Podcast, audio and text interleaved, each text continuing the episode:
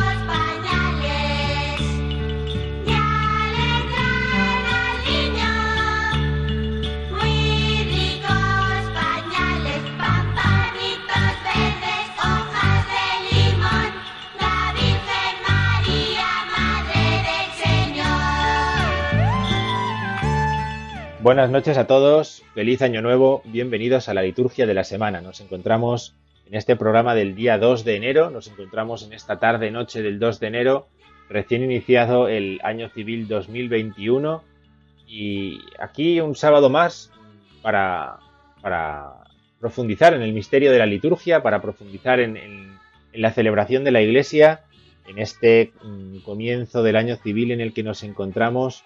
Eh, en que hemos querido empezar con un villancico tradicional, uno de los villancicos clásicos del folclore y de la tradición española, eh, precisamente porque une algunos de los elementos en los que vamos a fijarnos hoy. Venimos de celebrar a Santa María, Madre del Señor, a Santa María, Madre de Dios, y nos encaminamos hacia los Reyes, hacia la fiesta de la Epifanía, que es de la que vamos a hablar en nuestro programa de hoy.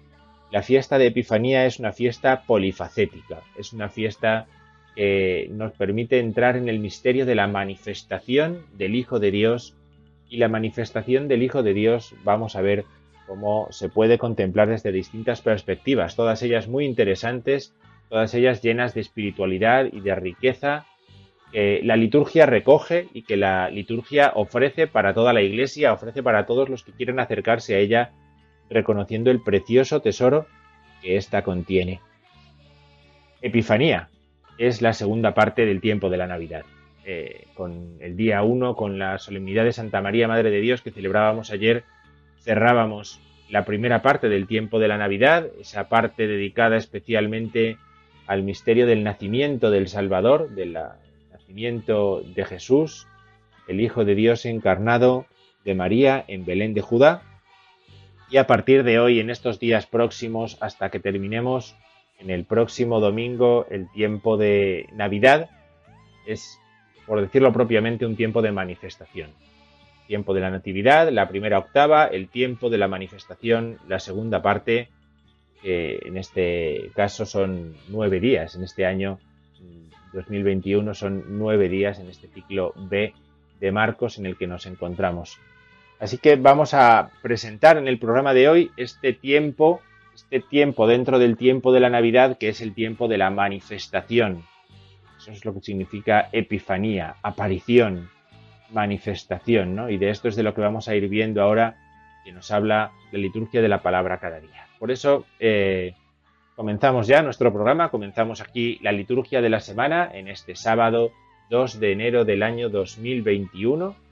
Lo hacemos fijándonos en el recorrido que a lo largo de estos días del tiempo de Navidad vamos a hacer en la iglesia, en la liturgia de la palabra, eh, a lo largo de toda esta semana para descubrir en ella grandes riquezas, grandes tesoros también nosotros que nos van a acercar al misterio del Dios que se entrega, que se manifiesta para entregarse o que al manifestarse se entrega para darnos la salvación. Comenzamos aquí la liturgia de la semana.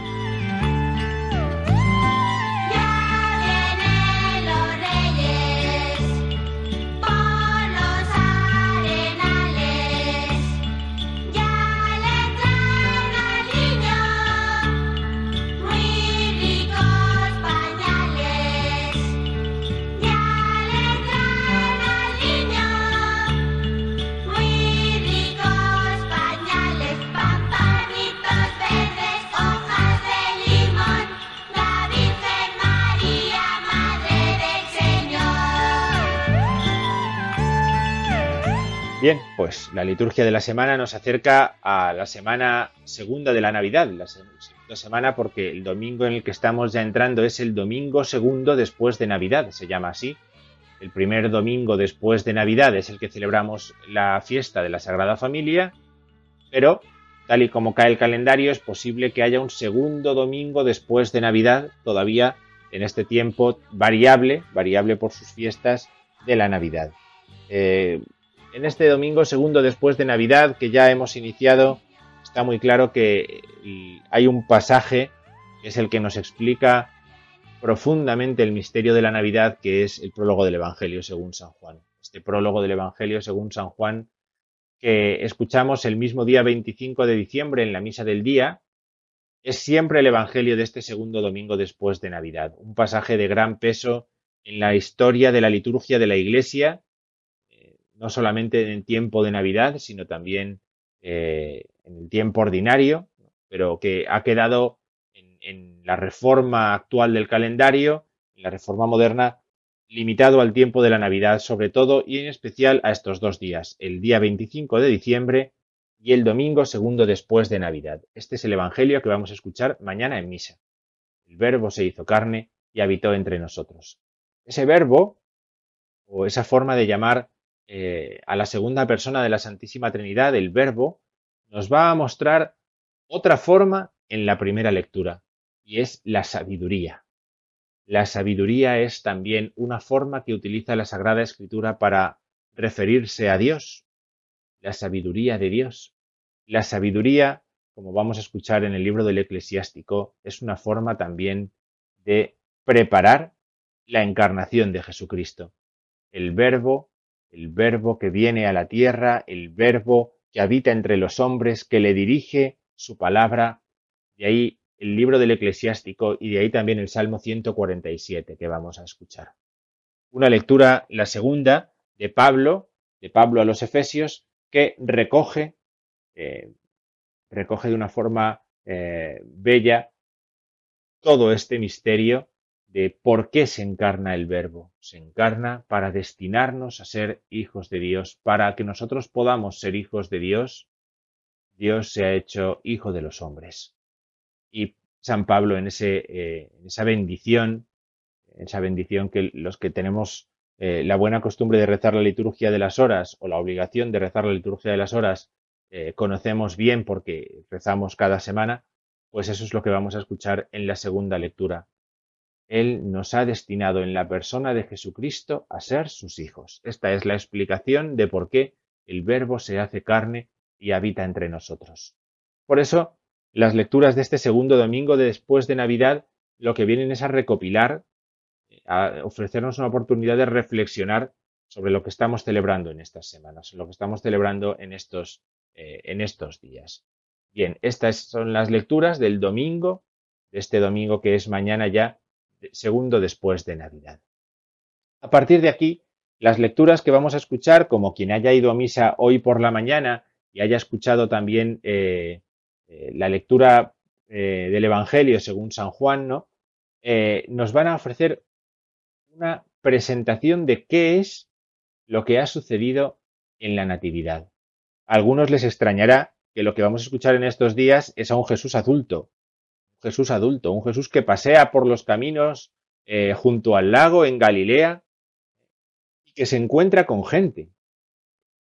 ¿por qué se encuentra con gente? ¿O por qué ponemos estos evangelios en estos días de Jesús encontrándose con la gente? Para mostrar que el Señor ha aparecido.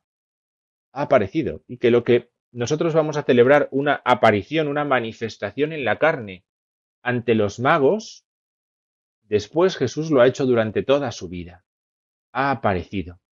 Y vamos a encontrar cómo los discípulos, como sus discípulos, Andrés, Pedro o, como Juan el Bautista, en estos días van mostrando, van mostrando también eh, eh, que el Señor ha salido a su encuentro para llamarlos a ir con Él. Es una pedagogía preciosa la de la Iglesia cuando hace esto. Para que nosotros preparemos bien la aparición del 6 de enero, de la, aparición a los magos, nos ofrecen como, eh, la Iglesia nos ofrece cómo el Señor se ha ido apareciendo a lo largo de toda su vida. Dios aparece.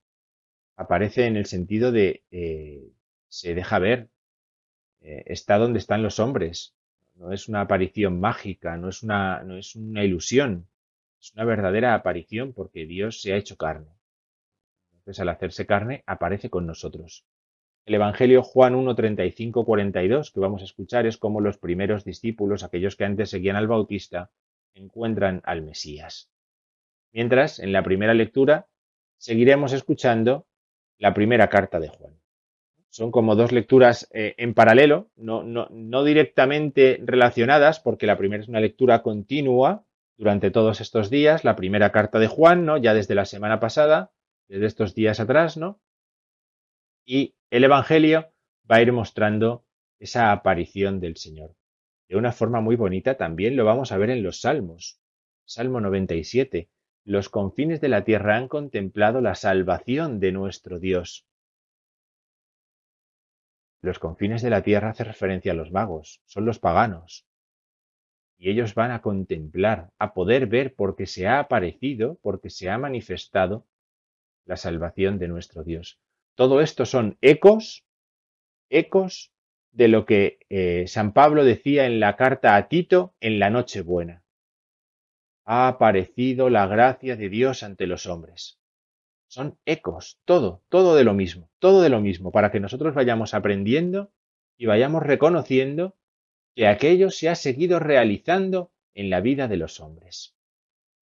El día 5, el día 5 eh, es martes, es feria del tiempo de Navidad también y seguiremos escuchando, seguiremos escuchando de esta misma manera. La primera carta de Juan en la primera lectura, un evangelio donde eh, Jesús aparece a otros de sus discípulos, aparece a Natanael, aparece a otros discípulos y ante ellos eh, se manifiesta para que ellos lo reconozcan como el Hijo de Dios. Eh, estas lecturas dan continuidad a las del día anterior, ¿vale? Y de esta forma nos siguen preparando para lo que sucede a partir de esa misma tarde, que es ya la celebración de la Epifanía. Quien vaya el martes por la mañana a misa escuchará lecturas de feria, pero quien vaya el martes por la tarde ya escuchará la misa de vigilia de la solemnidad de la Epifanía del Señor, que es una de las misas que se ha recuperado, se ha recuperado con el nuevo, eh, con el nuevo misal.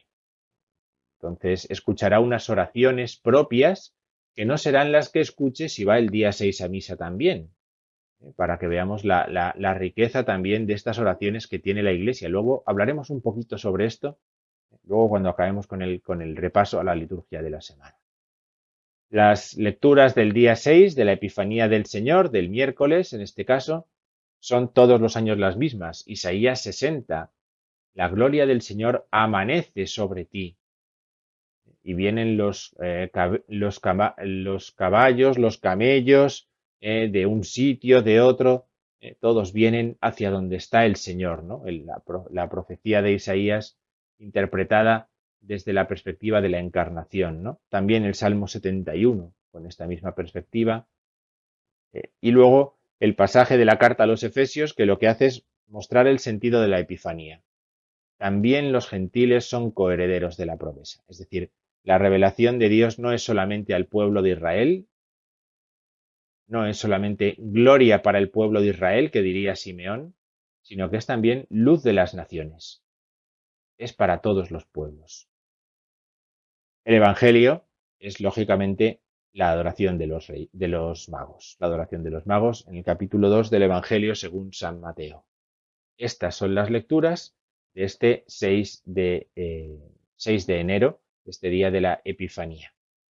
Es eh, tradición en la Iglesia que después del Evangelio, en este día 6 de enero, se anuncien las fiestas movibles del año en curso, eh, las fiestas que van variando desde el miércoles de ceniza, o mejor dicho, desde el día de Pascua, hacia atrás hasta el miércoles de ceniza, hacia adelante hasta el final del año Cristo Rey y, el fin del año litúrgico.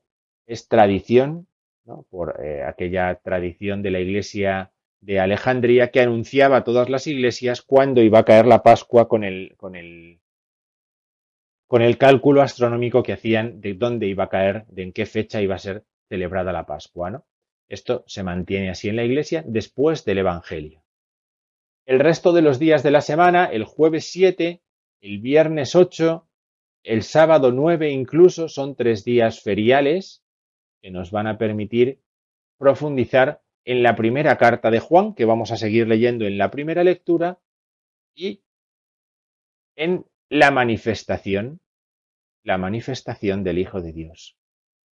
El jueves 7 vamos a encontrar otra manifestación del Hijo de Dios cuando aparece anunciando que está cerca el reino de los cielos.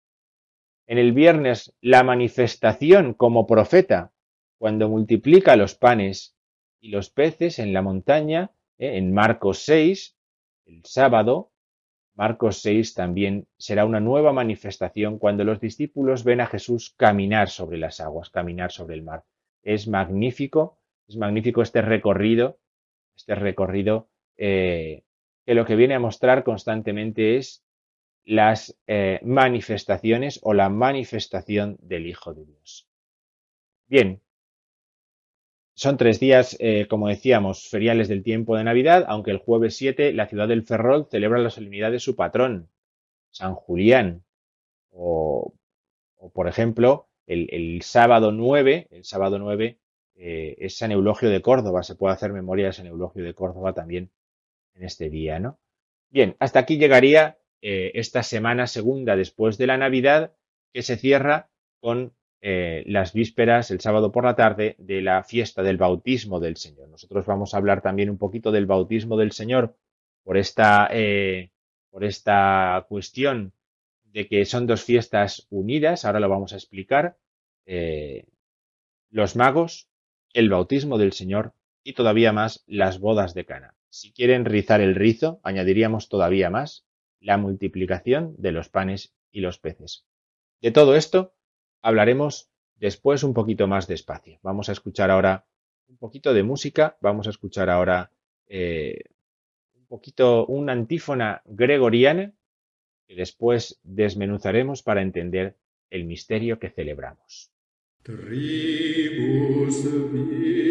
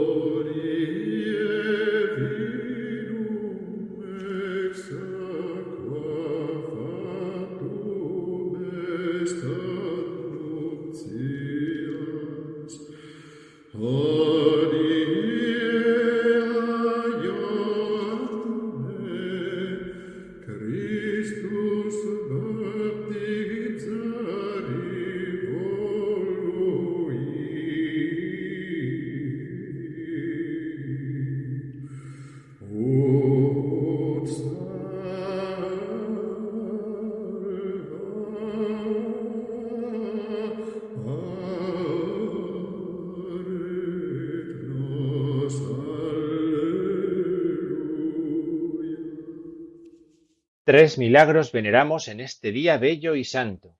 Hoy la estrella condujo a los magos al pesebre. Hoy el vino se hizo del agua en las bodas. Hoy en el Jordán Cristo quiso bautizarse por Juan para salvarnos. Aleluya. Odie, odie, odie. Hemos escuchado por tres veces hoy, hoy, hoy. Esta es la antífona de Magnificat de las, en las vísperas, eh, que en este día de Epifanía, en ese día de Reyes, vamos a escuchar y que viene a advertirnos de que el misterio de la Epifanía, de la manifestación del Señor, se ha realizado de tres formas distintas, o que está compuesto de tres fiestas distintas. En definitiva, en todas ellas, lo que veneramos es que Cristo para salvarnos, como decía la antífona, para salvarnos, se ha manifestado. Es mm, muy interesante que podamos eh, escuchar esta antífona que todos los años rezamos en, en, la hora de vísperas y que a lo largo de estos días también en el himno de vísperas y en algún otro elemento vamos viendo cómo van apareciendo. Y van apareciendo por esto, porque la tradición de la Iglesia una antigua tradición ha vinculado estas fiestas. Ha vinculado estas fiestas porque en todas ellas el Señor aparece. Aparece. Aparece ante los magos, aparece en su primer signo en Caná de Galilea, aparece en el Jordán para bautizarse en la fila de los pecadores. Bien, la fiesta de la Epifanía, por lo tanto, es una fiesta que son tres fiestas vamos a mm, acercarnos un poquito a cada una de ellas. No, nos da tiempo para mm, poder eh, explicar con detenimiento todo referido a estas fiestas, pero sí a que en este programa de la liturgia de la semana podamos acercarnos un poquito a cada una de ellas.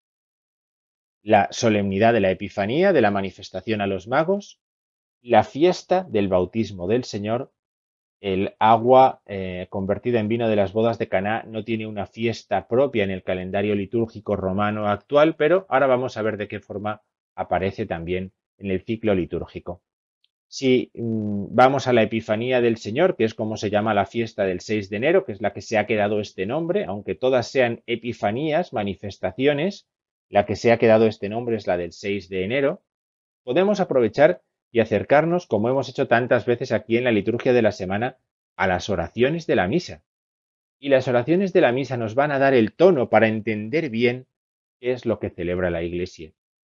Ahora además, por ejemplo, en la Epifanía del Señor tenemos dos misas, porque tenemos una misa de la vigilia y una misa del día, con oraciones diferentes, y que nos permiten acercarnos desde distintas perspectivas a algo que nos podría parecer o que el mundo de hoy trata con tanta simpleza como es los magos, ¿no? Y los regalos y todo este rollo, porque no hay otra forma de decirlo, todo este rollo que es una mala comprensión o una comprensión secular alejada del sentido propio de esta manifestación. El regalo lo hace Dios a los hombres al ofrecerles su divinidad cuando se hace hombre. Ese es el regalo. ¿Qué hacen los hombres con sus regalos? Reconocer que el niño es Dios. Ese es el sentido de esos regalos. Ya me dirán ustedes dónde está ese sentido en lo que hacemos nosotros, eh, nosotros, el común, todos, el día 6 de enero. Porque los regalos de los magos manifiestan, está en el Evangelio, que Jesús nos ha hecho un regalo más grande, que es el regalo de la divinidad, el regalo de poder hacernos eh, hijos de Dios.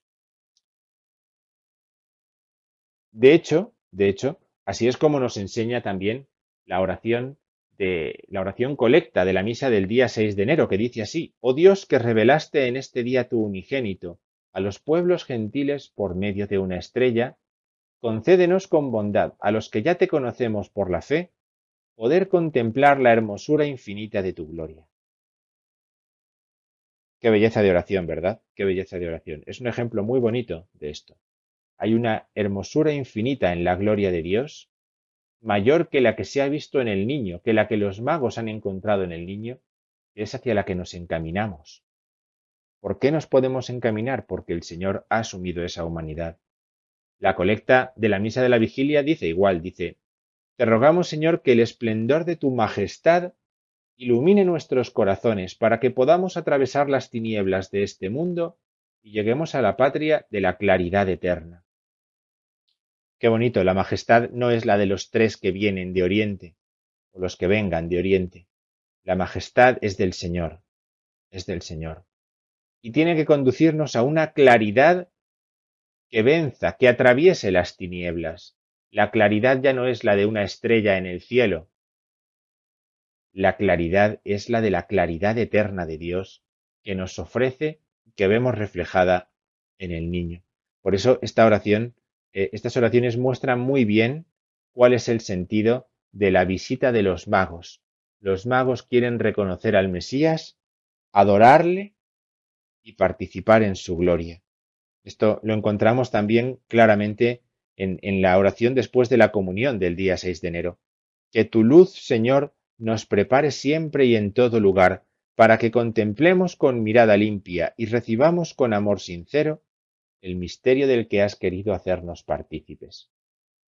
El misterio del que has querido hacernos partícipes es el misterio de su divinidad encarnada, visible para nosotros. Nosotros tenemos que contemplar con mirada limpia, como los magos, no como Herodes. Que bien se entienden en, estos, en estas oraciones el Evangelio, ¿eh? que bien se entienden eh, eh, lo que estamos celebrando, ¿verdad? Eh, utilizando el elemento de la luz, ¿verdad? Que tu luz, Señor, nos prepare. La luz que brilla es la luz de Cristo. Ha aparecido la gracia de Cristo, recuerdan, ¿verdad? Otra vez, ¿eh? la, carta a Tito. Y si cogemos la oración después de la comunión de la misa de vigilia, y aquí acabaríamos el comentario a este día de los magos, ¿qué nos dice esta oración? Dice así, dice, renovados por estos santos alimentos, suplicamos, Señor, tu misericordia para que la estrella de tu salvación brille siempre en nuestro espíritu y nuestro tesoro sea poder reconocerte. Fíjense qué elementos más bonitos para jugar en esta oración. La estrella de la salvación, el brillo de esa estrella en nuestro espíritu y que nuestro tesoro sea poder reconocerte. Es decir, el tesoro no es lo que se le presenta al niño, tesoro es que te reconozcamos como los magos lo hicieron. ¿eh?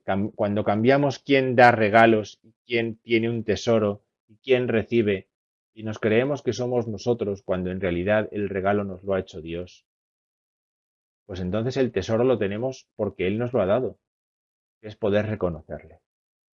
La Epifanía del Señor nos muestra esto como el primero de esos tres milagros, esas tres celebraciones, tres celebraciones con, un solo nombre, por así decirlo. la de los magos, en primer lugar, y ahora después vamos a comentar la del bautismo del Señor que celebraremos la semana que viene. Nos metemos un poquito en la semana que viene, pero está bien porque va unido con esta, con esta fiesta. Vamos a escuchar el versículo del aleluya, el versículo del aleluya de la misa de la Epifanía del Señor. ¿eh? Lo escuchamos un versículo precioso. Después, con él, enganchamos para comentar eh, la, la epifanía del bautismo del Señor. Aleluya.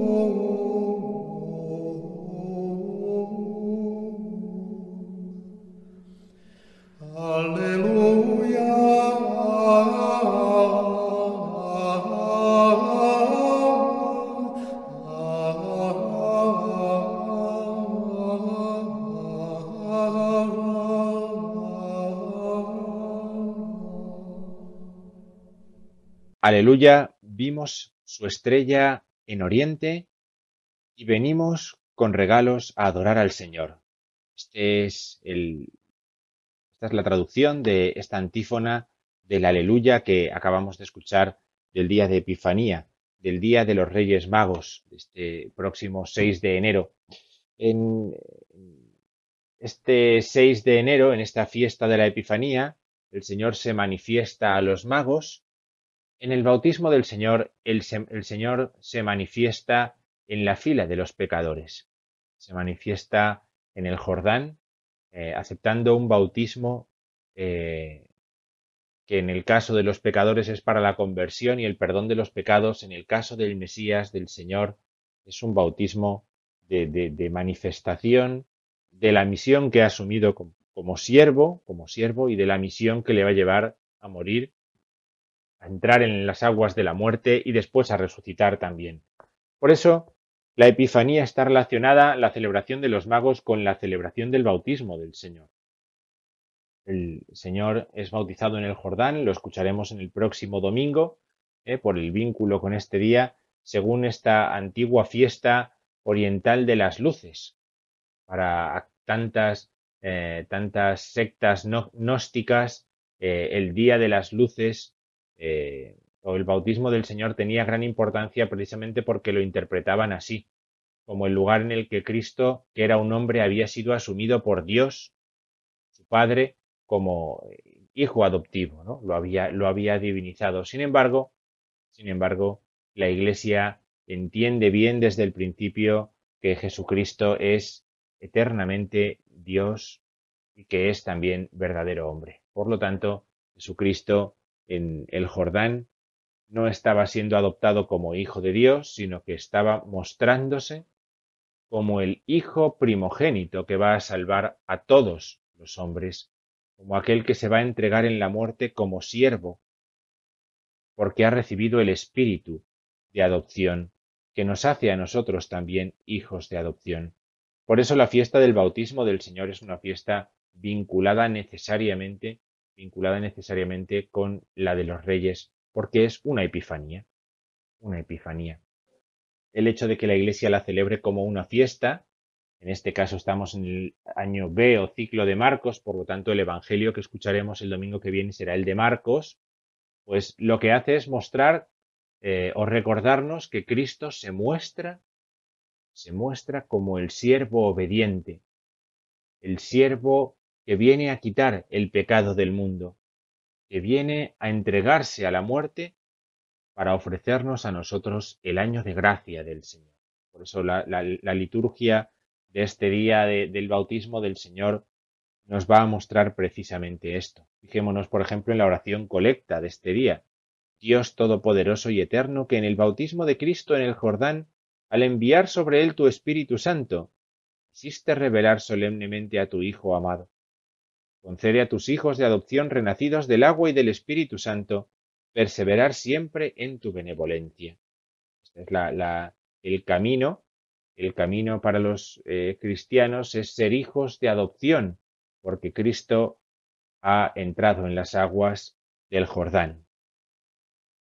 Si vamos al prefacio de la misa de este día del bautismo del Señor, en él encontramos estos mismos elementos pero uno añadido, que es el que, al que yo hacía referencia antes, que es el del siervo. Cristo se manifiesta como siervo. Dice el prefacio, porque estableciste un nuevo bautismo con señales admirables en el Jordán, para que mediante la voz venida del cielo se creyera que tu verbo habitaba entre los hombres, y por el Espíritu que descendió en forma de paloma, fuese reconocido Cristo, tu siervo, ungido con óleo de alegría y enviado a evangelizar a los pobres. Aquí encontramos, aquí encontramos en este prefacio mm, eh, tan bonito, encontramos este elemento de Cristo siervo, ungido con óleo de alegría, como dice el Salmo, enviado a evangelizar a los pobres, como dice la profecía de Isaías que Cristo retoma en Lucas 4, cuando él aparece en la sinagoga de Nazaret como el que cumple la escritura de haber sido ungido para enviar, para anunciar el Evangelio a los pobres. Por lo tanto, Cristo se manifiesta como el siervo, el que recibe el Espíritu Santo para servir a los hombres, para ofrecerles la salvación de Dios, para ofrecerles el perdón de Dios. Esta manifestación es una epifanía, una epifanía. Por eso también esta fiesta aparece tan cercana en el tiempo de la Navidad. El Cristo que aparecía el día 24 de diciembre como el siervo, el niño siervo, aparece en el bautismo del Señor cerrando el tiempo de Navidad como el que es el Hijo y siervo también.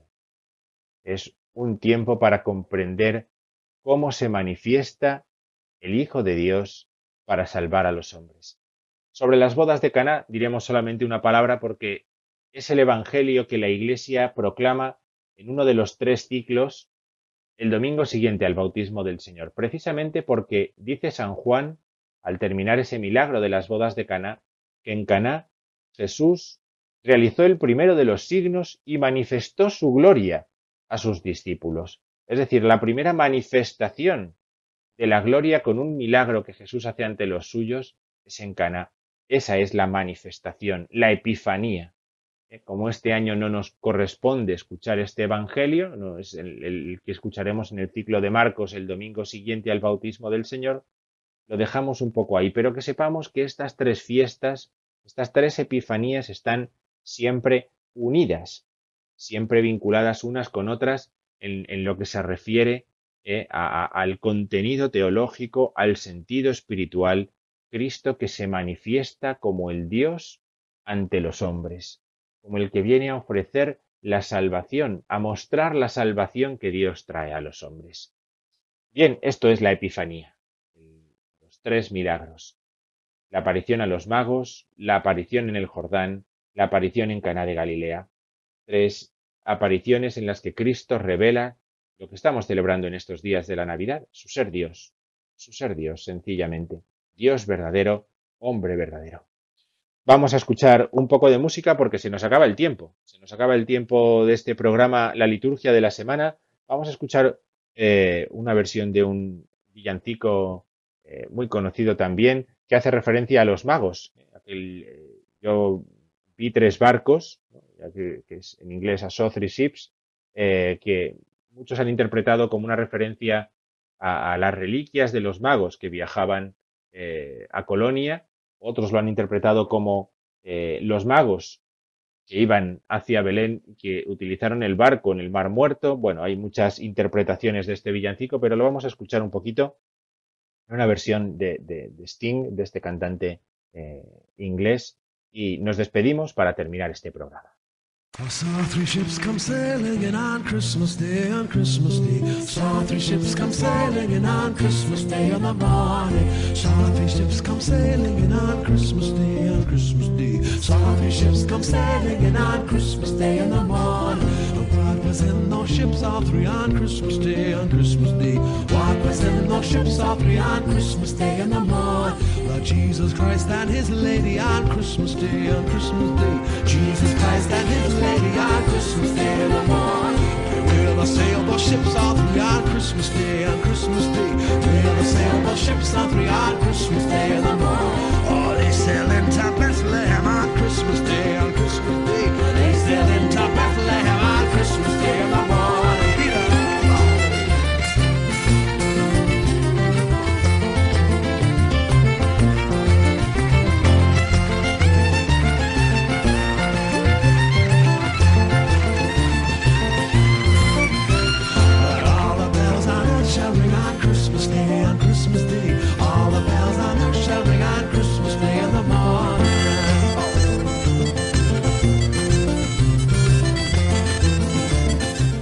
bien, pues con esta música terminamos este programa La Liturgia de la Semana en este primer programa del año que hemos eh, hecho eh, aquí en Radio María. Eh, disfruten de este segundo domingo del tiempo de Navidad que estamos ya celebrando. Disfruten también de la fiesta de Epifanía el próximo día 6 de enero, también de la fiesta del bautismo del Señor. Que sigan siendo días felices, días de esperanza, días de fortalecernos en la fe, porque el Señor el Dios con nosotros ha venido para salvarnos. Que pasen muy buena noche y hasta otro día.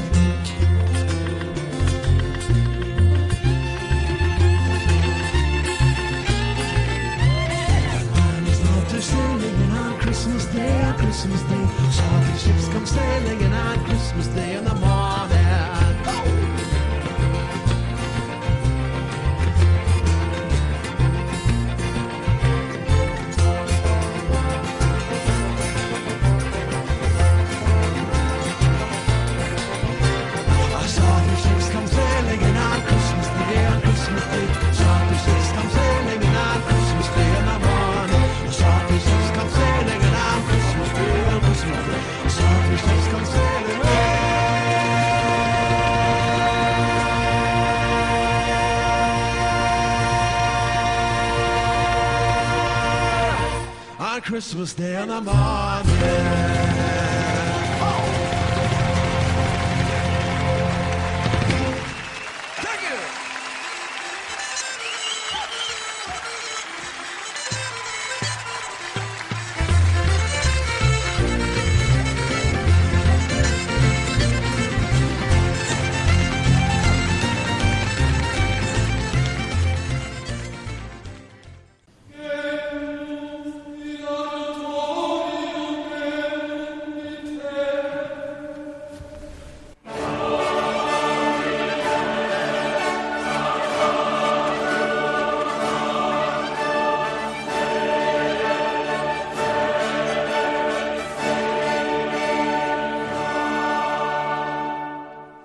Han escuchado La Liturgia de la Semana, un programa que hoy ha dirigido el Padre Diego Figueroa.